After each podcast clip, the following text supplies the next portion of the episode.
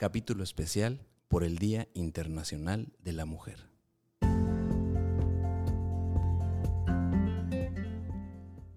Hola, hola, ¿cómo están?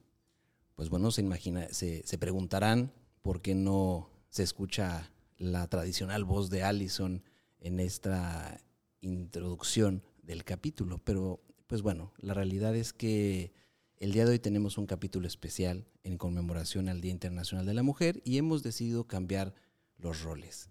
Y el día de hoy, nuestra compañera Alison, a la cual saludo. Hola Alison, buenas noches.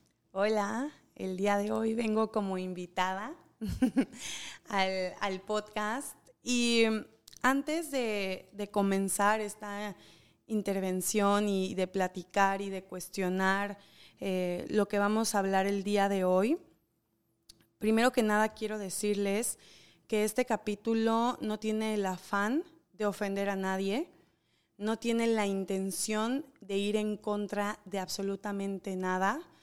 Eh, al contrario, yo creo que quiere cuestionar y quiere, y, quiere plantear una propuesta diferente. Algo que, que, viene desde lo más personal de Alison Arellano, desde mi vivencia, de cómo lo viví, que no soy la única mujer que lo ha vivido y que es un tema que creo que tenemos que hablar, que tenemos que cuestionar. Y bueno, desde ahí parto eh, con mi experiencia al ser una mala feminista. Erika Juárez. ¿Cómo estás, Tocallito? Ya los extrañaba. La verdad es que tuvimos unas semanitas de, pausa de, de, grabación porque se nos fue de viaje Alison, que es repaseadora. Eh, y pues sí, con, toda la energía y el gusto de estar en este episodio especial, en este, en este episodio conmemorativo, eh, y que como bien decía Alison, con toda la intención de, de plantear y de poner sobre la mesa para todos y todas aquellas que nos escuchan, tal vez información que hasta hoy pudiera ser nueva, información que tal vez has escuchado en otros espacios, información que puede eh, llevarte a un camino diferente. Entonces, pues bueno, eh, me sumo a, lo que decía Alison. Eh, la intención de este capítulo justamente más bien es abrir espacio de conversación, informar y continuar formándonos todos hacia, me parece, un beneficio que tal vez no hemos terminado de mirar, que es para el bien de todas y de todos. Pues bueno, vamos a... Ah, no estamos solos. El día de hoy tenemos a, otra mujer que fue eh, pues invitada por Erika justamente para, presentar todo este tema eh, a profundidad.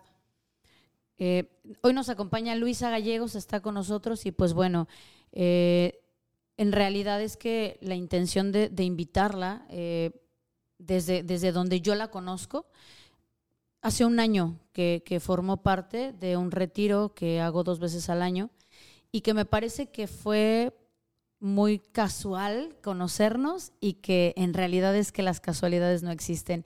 Y he sido testigo fiel de su crecimiento, de su desarrollo, de su transformación. Así que bueno, sin más preámbulos, me gustaría que más bien tú nos contaras, Luisa, un poquito sobre ti para que te conozcan y que sepan quién eres. Ok, bueno, buenas noches, muchas gracias. Eh, primero por la invitación y segundo por abrir este espacio también para yo poder eh, compartir mi propia experiencia personal, que como decía Alison, no se trata de, determinar a qué, quién tiene la verdad, sino más bien de decir cuáles son nuestras propias experiencias y cómo hemos recorrido el camino de la vida. Eh, pues para contarles un poquito de mí, yo soy eh, colombiana, eh, tengo 36 años de edad, abogada, luego estudié diseño de interiores He tenido ciclos de siete años en cada una de las, de las profesiones. Y actualmente estoy en un, en un camino muy bonito de, de, integración de, esa, de esta parte de mí, ¿no? De, de, de mis profesiones y de, de mi propio ser. Entonces, pues les iré contando, no sé si a la medida que se vaya desarrollando la conversación un poquito acerca de mi historia. Sí, vamos. Eh, um, vamos a ir platicando eh, siempre desde la experiencia personal, por eso les digo que hoy venimos como, como invitadas todas desde diferentes puntos. Pero pues bienvenida Luisa, bienvenida. Fíjate que a mí, a mí, algo que me llama mucho la atención y justamente abriendo primero como este espacio es que las dos son abogadas, ¿no? O sea, Alison es abogada y Luisa es abogada. Y este proceso como de, de, transformación que puede ir viviendo cada una, porque aunque tú eres abogada, también has ido en un camino de, de cambio, desde donde incluso nos contarás para quien es a lo mejor la primera vez que nos escuche, pero eh, desde donde nace Empodérate y ahora es como pues está, Empodérate también está en una transformación. Y, y, yo le decía a mi tocayo que además también para mí era muy importante que estuviera aquí presente y como lo que implica la, la presencia de la fuerza y de la energía masculina porque justamente de eso se trata, ¿no? Como de esta deconstrucción que hemos venido haciendo en un conjunto humano, de, de qué se trata este, este tema de, de la necesidad de conmemorar el Día Internacional de la Mujer. Que quiero, quiero compartirles que cuando se propuso el tema del Día Internacional de la Mujer, yo propuse no participar en él porque pensé erróneamente después de que Erika ya me dio todo su speech, que que ya no, como que yo no encajaba, ¿no? Porque de repente está como muy en boga ese sentimiento feminista, ese sentimiento de, solo mujeres, no sé, que yo de repente me sentí ahí y que yo dije, ¿saben qué? Mejor háganlo ustedes. Y obviamente eh, Erika, con su sabiduría siempre, me guió y me dijo, ¿sabes qué? Al contrario, de esto se trata, ¿no? Entonces, por eso estoy aquí. Y aparte, soy el día de hoy el, el, el host del, del, programa, así que eh, pues podemos empezar. Alison. Y yo creo que, Eric, eh, tú das en el meollo del asunto porque necesitamos espacios en donde los hombres, de la manera más honesta y genuina, digan, no sé, no sé si felicitar, no sé por qué, no entiendo por qué se han cerrado muchas puertas para la energía masculina, inclusive nosotras mismas como mujeres lo, hemos cerrado. Quiero compartirles de, dónde nace este episodio de manera muy breve. Eh, yo tuve una relación violenta en mi adolescencia, si me voy más atrás, pues desde mi niñez, pero bueno, en mi adolescencia, y decido fundar un movimiento de empoderamiento que pueda, desde mi profesión como abogada, ayudar a otras mujeres en sus procesos legales. Sin darme cuenta de la magnitud, eh, otras mujeres increíbles se fueron uniendo al proyecto, dimos conferencias eh, donde creímos que iban a llegar mi mamá, su mamá, y de repente éramos más de 180 mujeres reunidas de diferentes clases sociales, donde me di cuenta que la violencia está presente desde la clase más alta, que calla por vergüenza, desde la clase más baja y la clase media. ¿no? Me di cuenta que la violencia no esconde ni género, ni edad, ni clase social. En, esta, en este crecimiento y en este proceso sané, y sané junto con muchas mujeres, me, me identifiqué con tantas historias y crecí muchísimo, pero llegó un día en donde de estar siempre de un mismo lado, de un mismo bando, y así lo voy a decir, eh, con una etiqueta firme de feminista, eh, me vi involucrada involuntariamente en una situación que por primera vez yo no estaba del lado del feminismo. Y no porque no creyera en él, ni en sus causas, ni toda mi trayectoria, sino porque como abogada me involucré legalmente per se a las pruebas, a los hechos con expediente en mano, en donde yo opiné diferente, en donde dije, sí te creo y es más, doy el beneficio de la duda, pero sin entrar más a detalle, eh, a una expareja lo, lo denuncian con la ley Olimpia por difundir videos sexuales de una pareja de dos años en ese momento que él había tenido. Eh, creo que es importante decir que él sale inocente después de un, de un proceso de más de un año.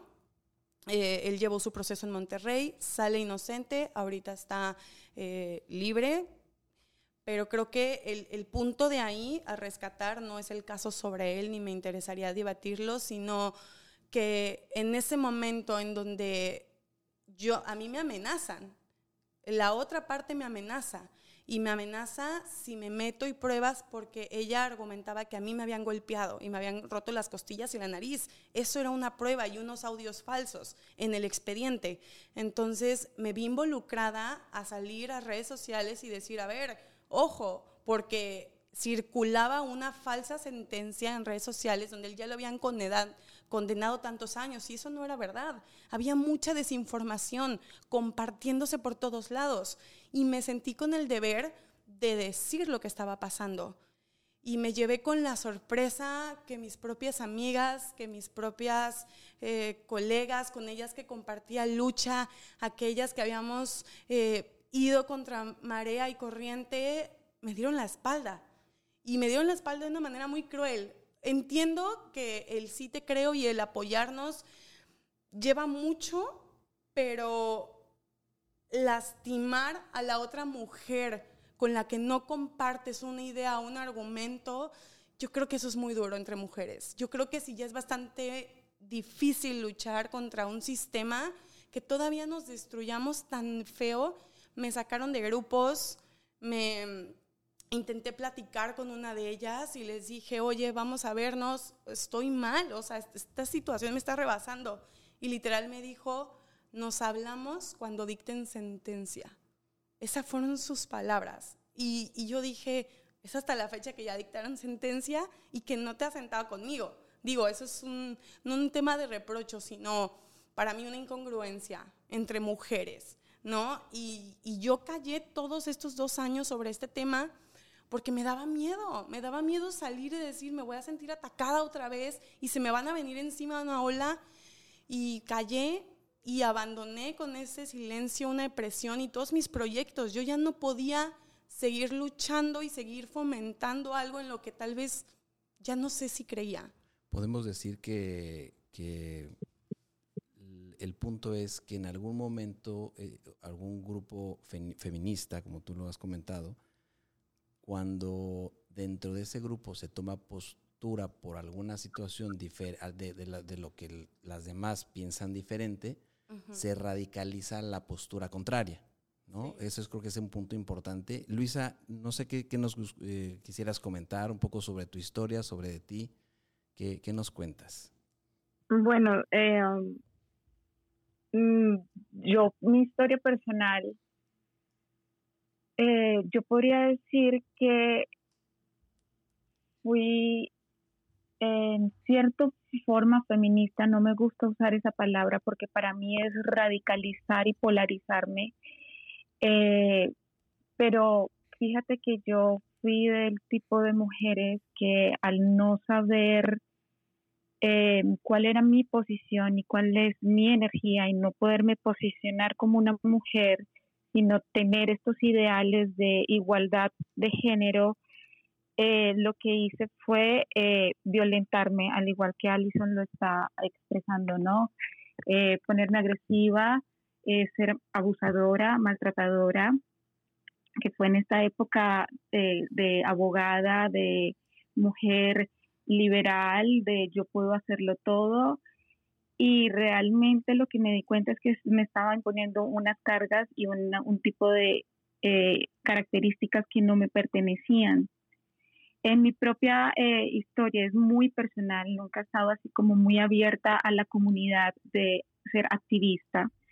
Eh, cuando decido estudiar diseño de interiores, precisamente porque inconscientemente no lo, lo vi que no estaba eh, feliz, que no estaba acorde ni siendo coherente conmigo mismo, vengo y busco eh, profesionalmente eh, estudiar diseño de interiores, lo cual afianza mi, mi, mi, energía femenina, pero me voy al otro extremo, ¿no? A un extremo donde soy una mujer sumisa, soy una mujer calmada, soy una mujer como se supone que debe ser, que dice el libreto de antaño que debe ser una mujer. No estoy hablando de estas nuevas ideologías de feminismo. Eh, y tampoco me resultó. Tampoco tuve yo éxito ni personal, ni en mis relaciones de pareja, y tampoco estaba yo como al 100% en mí.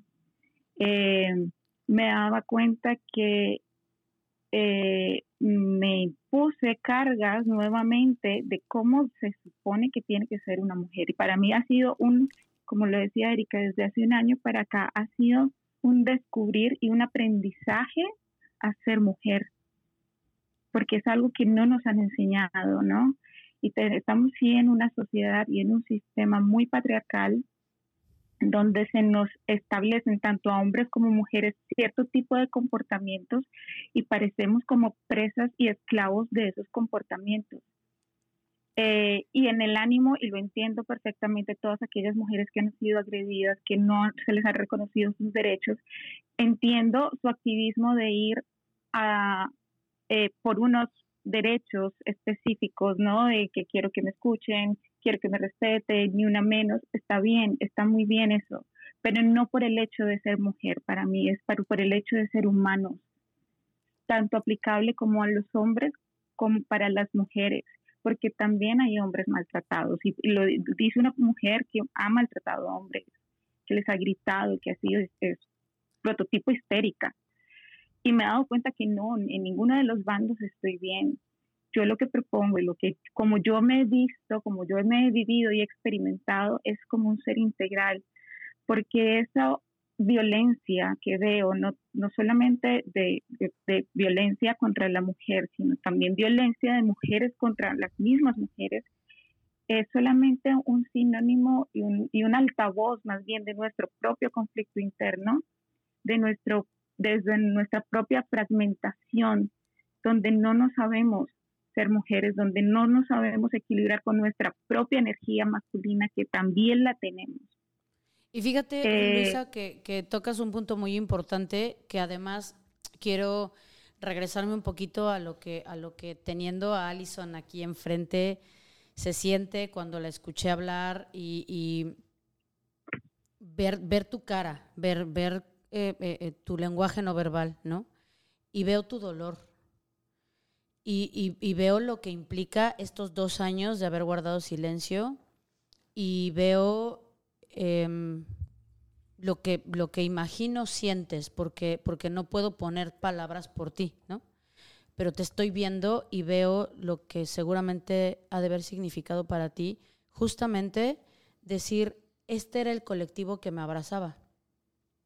Este es el colectivo que se supondría me cree y me rescata pero entonces en el momento en el que yo, por la situación que sea, la misma vida, voy a decir, ¿no? Me coloca en, un, en una postura donde yo requiero ser neutral, objetiva, profesional, que no tiene nada que ver con un tema en este momento de género, a pesar de que la denuncia pues venía desde ahí. Y entonces resulta que, me, que, soy, que estoy sola, y que entonces, ¿dónde está ese colectivo y dónde estaba el, el, todas somos una y ta, Que, que, yo sé que este, este episodio va a levantar este eh, eh, eh, polvo, ¿no? Pero creo que también es necesario visibilizarlo y hablar esto. Justo un poco lo que entonces plantea Luisa, decir, a ver, ¿en qué momento existe un manual que dice desde justamente estos conceptos preconcebidos, ancestrales, que ya ni siquiera voy a decir solo patriarcales, ancestrales, pareciera que hay un manual que dice qué es ser hombre y hay un manual que dice qué es ser mujer. Y entonces nos polarizamos. Y entonces no, no entendemos que al final somos complementarios, pero que claro, desde lo que malamente en un sistema estructural, patriarcal, violento, tal, en efecto, pareciera que su misión fue eh, segregarnos, eh, separarnos, diferenciarnos. Entonces nos ha em, empujado un poco como, por no decir obligado, a vivir en las esquinas, ¿no? Hombres allá, mujeres acá. Y entonces, yo no sé si a ustedes les ha, les ha pasado, pero cuando incluso eh, sé, ahorita Luisa, bueno, pues no, nos compartirá otro poquito porque voy a chismear un pedacito de ella. Ella creció en una escuela de, puras monjas, de monjas, de puras mujeres. eh, yo en una escuela mixta. Y entonces cuando, cuando, cuando escuchas estas experiencias, justo, y yo lo veo ahora, porque trabajo para gente que, que tiene estas ideologías, y decir, claro, mujeres allá, hombres acá, no, no entiendes lo que implica convivir saludablemente con el otro porque no, no lo, no lo vives, no lo, has hecho. Y entonces vas creciendo y de repente un día te dicen, ah, pero tienes que elegir pareja, y entonces tú con ella, él con él, tal, no sé qué. Y es, ajá, ¿y eso cómo se hace? Y entonces empezamos a escuchar un montón de información que además, pues ya saben que Eric y yo somos los cuarentones, ¿no? Que en nuestra época pues no existía, ¿no? O sea, hablar como tal de el ciclo de violencia, del feminismo, de eh, la parte coyuntural, de es sistémico, es estructural, o sea, no existía. Tal vez lo vivíamos, pero nadie nos decía. No existía el hablar de ello, pero sí había violencia. ¿no? No, la violencia estaba, claro. o sea, siempre ha existido. Lo que pasa es que no se hablaba, era algo como per se, era algo que ya, bueno, es que es así. Es que es, es lo que te toca. Claro, así son los hombres, te chingas, ni modo, y así son las mujeres, y pues tú dale, ¿no?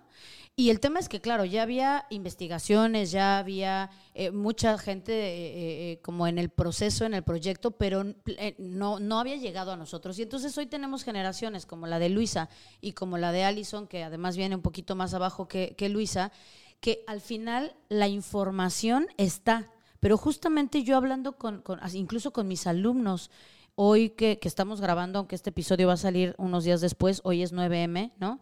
Y yo les dejé trabajo específico de, de, a ver, entendamos qué es esto, porque pareciera que decimos, sé todo del feminismo. Y lo primero que yo tendría que decir es, no hay un feminismo. Hoy por lo menos, por lo menos hay 15 corrientes de feminismo. Entonces tendríamos que empezar por hablar de mujeres, con ese, ¿no?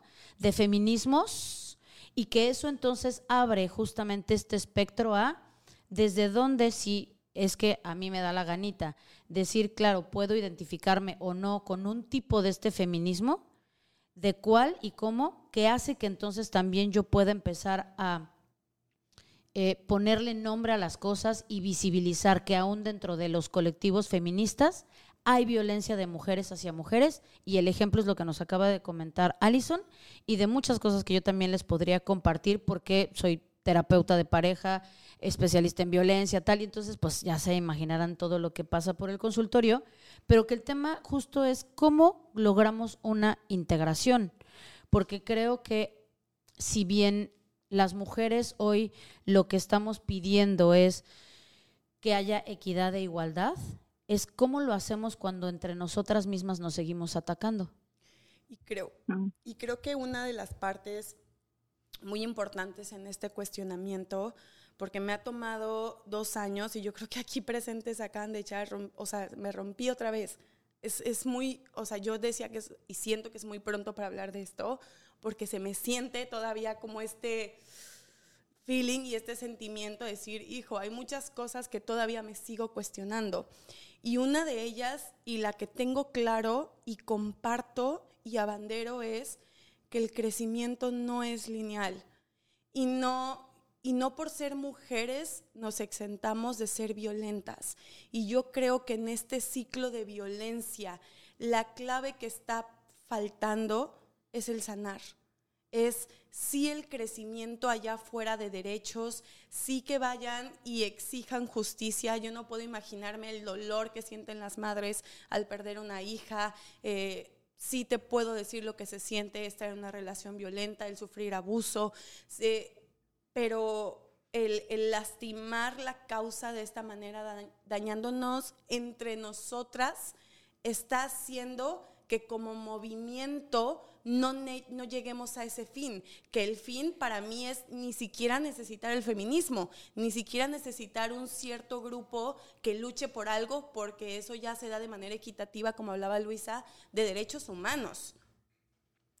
Así es, y que justamente creo que eh, en, la mañana que estábamos un poquito, Luisa y yo, platicando de cómo ir planteando el, el, contenido de hoy, justo eh, ella planteaba esto, ¿no? Como de, ¿qué, implicaría sanarlo? Entonces, si nos quieres compartir esa partecita, Luisa, porque me parece que, que no es que haya un, nuevamente, un manual, ¿no? Es más bien desde tu experiencia, cómo lo has ido sanando y integrando pues a través de este año y de tus experiencias, ¿no? Sí, a través de mi experiencia es, es, encontrarme y, y descubrir que yo misma he estado fragmentada, ¿no? O sea, que esta, lo que les decía ahorita, la violencia que veo afuera realmente es una violencia interna, que no es eh, los que, lo, que afuera el sistema me está haciendo a mí, sino lo que yo me estoy haciendo a mí misma al momento de no respetarme, al momento de no amarme y al momento de encontrar que mi alma ha estado fragmentada eh, por ideales y paradigmas que yo he elegido creerme y he elegido eh, vivir hasta el momento, ¿no? Entonces una vez me, me doy cuenta de cómo yo misma me he separado, es cómo empezar a reivindicar realmente lo que soy, lo con lo que vibro, mi energía femenina, entender mis ciclos, entender lo que es ser mujer para poder luego integrar esta parte masculina que también yo tengo, pero que no significa ser violenta, porque eso es un, masculino mal aspectado, eso es un masculino herido, eh, que signifique más bien ser un masculino ejecutor, sostenedor, que sea de contención para para otras mujeres, para otras mujeres que, que me acompañan. Eh, eso no te lo ha comentado nosotros. Eh, yo tengo con, con mi hermana un grupo de mujeres que todos los miércoles nos reunimos para hablarnos, para contar nuestras experiencias, nuestras historias, y es solamente escuchar. No tenemos un feedback, no tenemos una retroalimentación de lo que le pasa a cada una es un espacio donde cada una habla de su propia historia, de lo que le duele, de lo que no le duele, de su oscuridad, de su luz y de todo lo que está ahí. Y, y usar nuestra energía masculina para contener ese espacio entre mujeres, porque no es algo que, que nos hayan enseñado, al contrario, es algo que nos han separado cada vez más de lo que es eh, nuestra energía. Yo les quiero compartir esta mañana recibí un, un, un, comentario en un grupo de mujeres en el que estoy, donde hablaban del 8 de marzo como, como en contra del, patriarcado, porque pues el sistema lo que nos ha hecho, ¿no? Y yo lo que les decía a ellos era, eh, ¿por qué no mejor tomamos responsabilidad? Eh, y nos damos cuenta que esto es un reflejo de la separación interna en la que hemos estado y que nosotras también hemos sido eh, ejecutores de ese patriarcado al momento de creernos separados del hombre y al momento de empezar a dividirnos y a luchar en contra de ellos. Eh, y, y, les decía yo que al momento de yo encontrar y conciliar mi dualidad e integrar mi masculino a mi femenino, dejé de ser víctima de un sistema patriarcal y ya no me siento víctima de algo externo. Comprendo su razón de ser y al verlo, le agradezco. Porque me, ha mostrado el dolor de, mi de, la fragmentación de mi, de mi ser. Eh, y puedo vivir ahorita en, armonía, en unificación. Entonces decía yo, al contrario, eh, sintiendo esta unidad, sintiendo esta unificación, eh, amándome, respetando mis ciclos nuevamente. Yo le decía a Erika, es como es como si yo me, yo me comparo con la luna porque la luna es energía totalmente femenina, el sol es energía masculina. Es como si la luna, para mí el feminismo es como si la luna decidiera alumbrar tanto como el sol, pues nos perderíamos de la noche y nos perderíamos del descanso y de esa paz que se encuentra también en esta oscuridad. Entonces es, es tratar de integrar ambas cosas. También la luna tiene un momento máximo que es de luna llena, donde puede alumbrar y, iluminar la noche, pero también tiene un momento de luna nueva donde nos da la tranquilidad de una oscuridad y de, y de totalmente eh, paz y, tranquilidad. Entonces es, es, ese, ese balance que tenemos que encontrar, ese punto medio. Luisa, yo quiero hablar en nombre de, de muchos hombres, no sé si de todos, pero sí de muchos, que con respecto, y, perdón que diga la palabra feminismo, pero me ayuda a poder expresar lo que quiero expresar. Cuando se habla del, 8M o del Día de la Mujer eh, o del feminismo, llámesele como quiera, integrador o lo que sea, a nosotros o a mí, yo, yo hablo por mí, pero sé que muchos amigos igual, nos cuesta trabajo saber de qué hablar porque lo que no queremos es lastimar, o sea, queremos decir algo bonito, pero resulta que si te felicito te ofendes y entonces ya no sé qué, qué decir. O sea, mi pregunta específica es, ¿qué nos podrías decir tú, Luisa, a todos estos hombres que de repente no sabemos cómo abordar este tema y que no queremos lastimar y que queremos sumar y que no queremos generar una situación difícil? ¿no? Inclusive ante una situación de una, de una mujer expresando eh, su dolor de otro, en, en, en, este sentido, ya sea del mismo feminismo o del machismo, ¿tú qué, me, qué nos aconsejarías o qué nos, nos podrías compartir con respecto a esto? A los hombres en específico, yo creo que eh, el hombre pues también debería, ¿no? Y, siento que es, es, es cuestión de, de, seres y de los seres espirituales que somos, de, de, experimentarse también su parte femenina para poder entender un poco más a la mujer.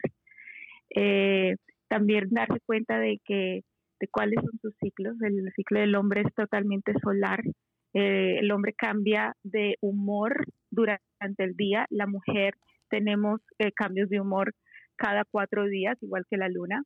Entender, eh, conectarse con esta parte femenina para poder abordar a una mujer desde la parte femenina. Yo pienso que el hecho de traer flores a una mujer el Día de la Mujer, bueno, porque es algo que eh, comercialmente se ha hecho, uh -huh. eh, no es un pecado. El pecado es el, el pecado es como satanizamos el, el, el, el, concepto de lo que está pasando, ¿no? Entonces, si una mujer más bien desde su, desde el amor hacia el hombre, eh, educa al hombre, no, es, no me traigas flores, no, oye, mira, gracias por tus flores, las recibo hoy o mañana o ayer o dentro de ocho días, no importa, pero lo que estamos luchando es por porque nos escuchen. Las mujeres lo único que queremos es que nos escuchen realmente, sí. porque si van a mirar todos los derechos por los que hemos peleado es para que nos escuchen. Es, es, eso, es escuchar. El hombre, el hombre es escuchar un poco a la mujer. Yo sé que los hombres muchas veces se les apaga el, el switch de escuchar, porque solamente tienen una cajita donde se concentran en una sola cosa, pero las mujeres necesitamos ser escuchadas. Es lo único que, que, que queremos y que realmente eh, por lo que yo creo que hemos peleado durante años. Y yo creo, en la historia. Y yo creo, Eric, contestando un poquito lo que, lo que preguntas, es, hemos adoptado como movimiento frases que parece que nos las hemos tatuado sin cuestionar. Eh, se, han, se han dado frases, por ejemplo, de eh, al hombre no se le educa y yo no tengo por qué andarte educando y yo no, entiendo de, desde dónde viene, porque si ya es tan difícil, nosotras eh, buscaríamos un poquito el interés, el un día llegar y poder decir, sobre todo a los hombres que tienen mujeres a su alrededor, que tienen toda su confianza, el acercarse y decir, oye Alison, tú y yo grabamos podcast todos los días. Eh, te considero una amiga, espero, eh, te considero una amiga y tú que sabes tanto este tema, ¿por qué no te sientas conmigo, te invito un vinito y me platicas de dónde viene, qué has vivido, eh, qué es lo que piden, pero oye, fíjate que no entiendo por qué avientan cosas o por qué rayan, y ya yo te podría dar una perspectiva diferente desde el amor. Y desde el amor, lo que también eh, es mucho el objetivo es desde el amor hacia los hombres, desde el amor hacia las mujeres y desde el amor a mí misma. Porque si ves que alguien más allá afuera está equivocada, está equivocada y de repente vemos que está en contra del feminismo porque está en, lo verdadero es que está en contra del aborto por alguna situación personal, esa mujer, y estoy hablando de una mujer en específico en redes sociales, que le han tirado y ha subido videos llorando de decir, yo desde mi religión defiendo el aborto, pero la idea equivocada no es que no sea feminista, es una mujer y está luchando su propia causa. ¿Por qué no desde el amor nos sentamos y decimos, fíjate que esta situación se está dando así y se pelea esto y nos ayudamos a crecer como mujeres en lugar de decir, porque no piensas igual que yo, porque no argumentas igual que yo, porque no estás en el mismo proceso que yo, entonces eres una mala feminista y con el feministrómetro yo te, yo te digo y te etiqueto sobre eso. Y, y algo súper importante en recalcar con esto, porque si me voy de regreso a mi historia, hubo un conversatorio sobre este tema con diferentes mujeres en donde yo no estuve invitada, en donde simplemente por lo que vieron en redes sociales se cuestionó y se juzgó sin mi persona sin darme una voz ahí adentro. En el mismo conversatorio también me lo hicieron. y ya sé que no es me hace nada, nadie me hace nada, ¿no? Pero bueno, yo también, no te preocupes, amiga, también. sí, también. Sí, claro, sí. Porque además son exalumnas. Entonces, este, quienes dirigen ese conversatorio. Pero antes de, seguir un poco con el tema, eh, no podemos olvidar cada episodio, mi querido Tocayo. Cuéntanos qué estamos degustando el día de hoy, porque ahora sí se nos fue y entonces, cuéntanos, ¿qué nos trajiste? Es nuestro momento de... Recuerden que, es, que, que, esta es una plática entre amigos y qué mejor que hacerla con un, con un buen vino, ¿no? El día de hoy estamos degustando un vino de la, de la casa, de la bodega Navarro Correas, que se llama Colección Privada y es de la uva Malbec. Este vino viene directamente desde Mendoza, Argentina, grandes productores de Malbec. La Malbec es una uva eh, de, es una de las cinco uvas autorizadas en la región de Burdeos. Pero eh, hoy no quiero enfocarme tanto en el vino que estamos tomando hoy. Hoy quiero contar una anécdota, es la anécdota cultural de hoy del vino. Eh, yo no sé si ustedes han escuchado una marca que se llama Veuve Clicquot, que la verdad iba a traer la botella, pero no hubo presupuesto para la botella de Veuve Clicquot porque es una botella de champán. Esta, esta botella de, de esta marca viene desde el siglo XVIII, eh, cuando el señor Clicquot fundó esta casa. Pero lo interesante no es eso. Lo interesante es que hubo una, una chica que se, llama, que se llamaba Nicole Barf Posardín, que nació en 1777 y que a los 27 años quedó viuda. Ella enviudó del el eh, hijo del señor Clicquot. Por lo tanto, ella se queda con la empresa familiar. Estoy hablando en el siglo XVIII. En esa época, ellos hacían vino espumoso, que es el champán. Entonces, todo el mundo le decía que no iba a poder con esa compañía, que ya mejor la vendiera, que pues que iba a hacer ahí. Y esta señora que medía 1.47, sacó adelante la empresa, innovó algunas cosas tecnológicas con relación a la elaboración de vinos espumosos que hasta la fecha se siguen utilizando. Así que por eso es que se llama The Veuve Clicquot, la viuda de Clicquot. Está increíble, muchas gracias por la historia. Salud. Salud. Y bueno, pues después de, este traguito, eh, tratando un poco justo de, de, recapitular y creo que pues perfilándonos un poco como a ir, ir cerrando este, este episodio, nuevamente hacemos hincapié que seguramente habrá algunas personas que no estén de acuerdo con lo que hemos venido eh, proponiendo, planteando, hablando. Habrá otros u otras que sí coincidan y habrá quien sea neutral, ¿no? Y creo que justamente eh, desde una perspectiva personal y también desde mi propio crecimiento, dijera Alison, ah, en, postura de invitada, ¿no? Eh, acepto y asumo que, las mujeres hemos sido violentadas, segregadas, menospreciadas, eh, invisibilizadas por los siglos de los siglos, ¿no?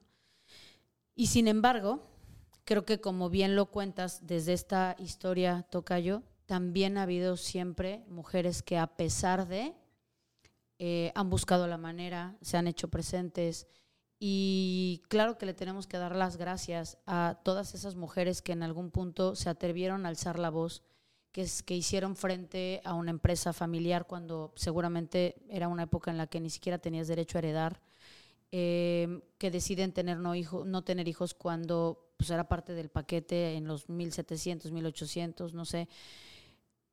Y que claro, gracias a ellas, también nosotras hoy tenemos el derecho, la oportunidad y el privilegio de estar frente a este micrófono. Porque en otro momento, claro, seríamos calladas, quemadas en leña verde y anexas, ¿no? Pero también es cierto que desde mi personal punto de vista, y creo que sumándome un poco a lo que también vengo escuchando de Luisa y de Allison y de ti mismo, yo también apelo por una parte mucho más amorosa, compasiva, empática, que ayude a que esta humanidad crezca. Yo eh, daba una entrevista justo el, el 8 y, y decía yo, es que creo que nos estamos perdiendo de un colectivo mayor justo que se llama humanidad y que creo que la herramienta o el arma de lucha más grande que existe se llama amor. Pero el tema es que justo nadie nos enseñó a amar. Y en ese proceso de, de, aprender a amar es que lo hemos hecho con las patas, porque no sabemos ni cómo amarnos a nosotras mismas, ni cómo amar al de al lado, al prójimo, quien tiene una religión y y cree como en estas ideologías cristocéntricas, pues por eso es como ama, ama a tu prójimo, ¿no? Y amar al prójimo justo es al que está próximo, al de al lado, pero sin género incluso, ¿no? Y entonces, ¿qué pasa cuando justo Alison cree tener a un próximo ahí, a una próxima o a unas próximas que pues parece que fueron más judas que otra cosa, ¿no? Y, y, otros que en algún punto pareciera que tenemos que mirarlos justo como el enemigo y resulta que puedo apoyarme más en amigos que en amigas. Tengo muchas pacientes que les resulta mucho más fácil relacionarse con hombres que con mujeres. Eh, justo porque se han vivido violentadas mucho más veces por otras mujeres que por hombres. Y no es que nieguen eh, esta realidad patriarcal ¿no? Y, machista, sino que al final simplemente es yo no lo he vivido así. Y creo que es el caso de varias, ¿no, Luisa? Mm, de acuerdo, de acuerdo. Eh, yo sí quiero como poner un mensaje muy importante y es que eh, si lo vemos de esta forma, las mujeres tenemos en nuestro vientre la capacidad de cambiar el mundo, porque somos las que traemos la vida, eh, las que criamos y si seguimos criando seres humanos desde la herida, eh, lo único que hacemos es seguir separándonos.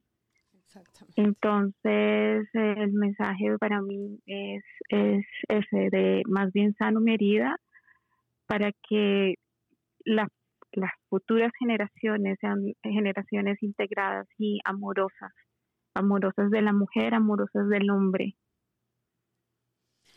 Y yo creo que con esto pues nos vamos perfilando Al... a cerrar.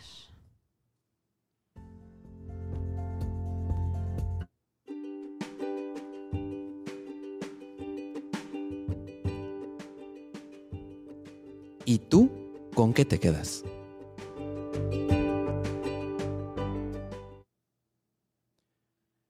Me quedo con la anécdota de una peleadora que se llama Ronda Rousey que una vez le pregunté, es una peleadora de la UFC, después se pasó a la lucha libre, y le preguntaron qué opinaba de la desigualdad de los salarios en las, en las, con las peleadoras.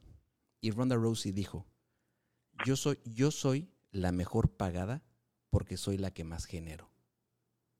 Y me encantó esa respuesta, porque ella efectivamente en ese momento era la mejor pagada de la UFC. Y no era porque era mujer, era porque es una chingona. Eh, mi mensaje es ese. Mi mensaje es que hay grandes historias de éxito en, la, en las cuales eh, las mujeres han demostrado esa gran capacidad y si está ahí alguien escuchándome que, de repente no se avienta a, hacer ese paso, háganlo porque de verdad, no solo por ser mujer y como bien decía eh, Luisa, tenemos que tener esa, esa igualdad. y de mi parte, yo me quedo con desarrollar mi parte femenina, como bien, me lo había como bien lo dijo Luisa, porque nos entrenan a ser machos, nos entrenan a ser duros, nos entrenan a ser fuertes y de verdad que nos cuesta manifestar las emociones, nos cuesta manifestar el amor, nos cuesta manifestar el hecho de que de repente no sabemos porque siempre tenemos que ser los fuertes. Entonces yo me quedo con desarrollar mi parte femenina. Qué bonito. ¿Tú con qué te quedas, Luisa? Ah, bueno, yo me quedo con con esto que acaba de decir Eric. Eh, de no imponerle a los hombres esta carga más de siempre eh, de que siempre tienen que estar sosteniendo, produciendo, dando y recibir a un hombre también con emociones, eh, que se sepa con, con, un corazón también, eh, no solamente con una mente en el hacer y en la función. Y me quedo con una mujer que también se sabe a sí misma eh, muy femenina, muy soberana, y que desde su soberanía también puede ejecutar y también puede dar y también puede aportar desde la soberanía, no desde la agresividad. Yo me quedo con, con que nos cuestionemos todo, que no adoptes frases, no adoptes movimientos, no adoptes eh, absolutamente nada que, no te hayas cuestionado de dónde viene. Eh, claro que hace falta un gran avance. Eh, también quiero reconocer muchísimo y ayer fui a la marcha.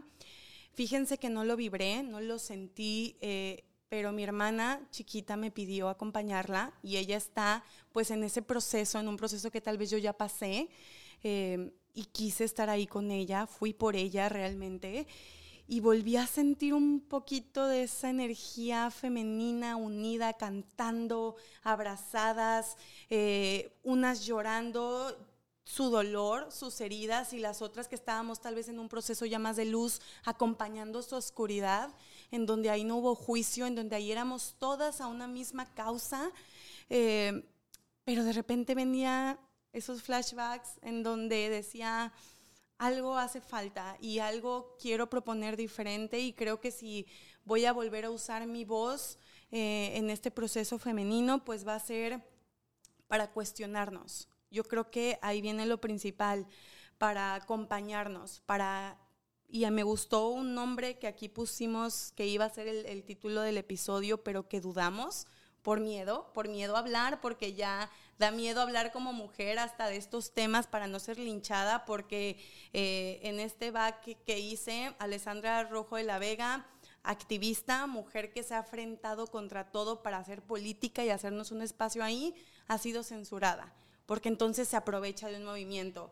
Jessica Fernández es también otra activista en redes sociales que tiene más de medio millón de seguidores y sigue siendo juzgada y sigue siendo criticada y ella lo dice en sus videos, las críticas que recibe son más de mujeres que de hombres. Y te puedo seguir enumerando Just Stop, que fue una influencer que hizo mal, pero en lugar de ayudarla a sanar y ver lo que hizo mal, fue más juzgada ella por hablar de ese video violento que, que juzgar a los violadores. Fue más juzgada ella que los violadores. Entonces ahí vemos el pierde que se tiene que dar y yo sé que ya me extendí en esto, pero eh, yo creo que se tiene que hacer otro episodio porque está, da para más. Pero al final, pues me quedo con eso, a sanar y a compartir como mujeres. Qué cosas, ¿no? Yo me quedo con el agradecimiento profundo de tener estos espacios, de reconocer el camino recorrido, de como, como del proceso, si lo puedo decir así, del proceso que implica el propio reconocimiento de decir o no soy feminista. Porque creo que al final todos venimos desde el mismo lugar, con la misma información, con los tal vez mismos vicios de, este, de esta cultura, de esta violencia, de, este sistema. Vivas en, Francia, en España, en Bulgaria, en Colombia, en México, ¿no? En, tal vez en algunos lugares un poco más em, evidente, más arraigado, pero creo que al final todas y todos tenemos un contenido machista que, que de construir, que como bien decía Luisa, más bien nos ha mantenido segregados, eh, alienados, eh, separados. Y que entonces hoy yo me quedo con esta información, con las ganas de seguir aprendiendo, con las ganas de seguirme construyendo, porque creo que desde mi visión, nadie sabe nada. O sea, de verdad, creo que quien diga que sabe qué es ser feminista, pues yo no estoy tan segura porque además siguen saliendo nuevas tendencias, nuevas corrientes, nuevas cosas que pues no sabemos.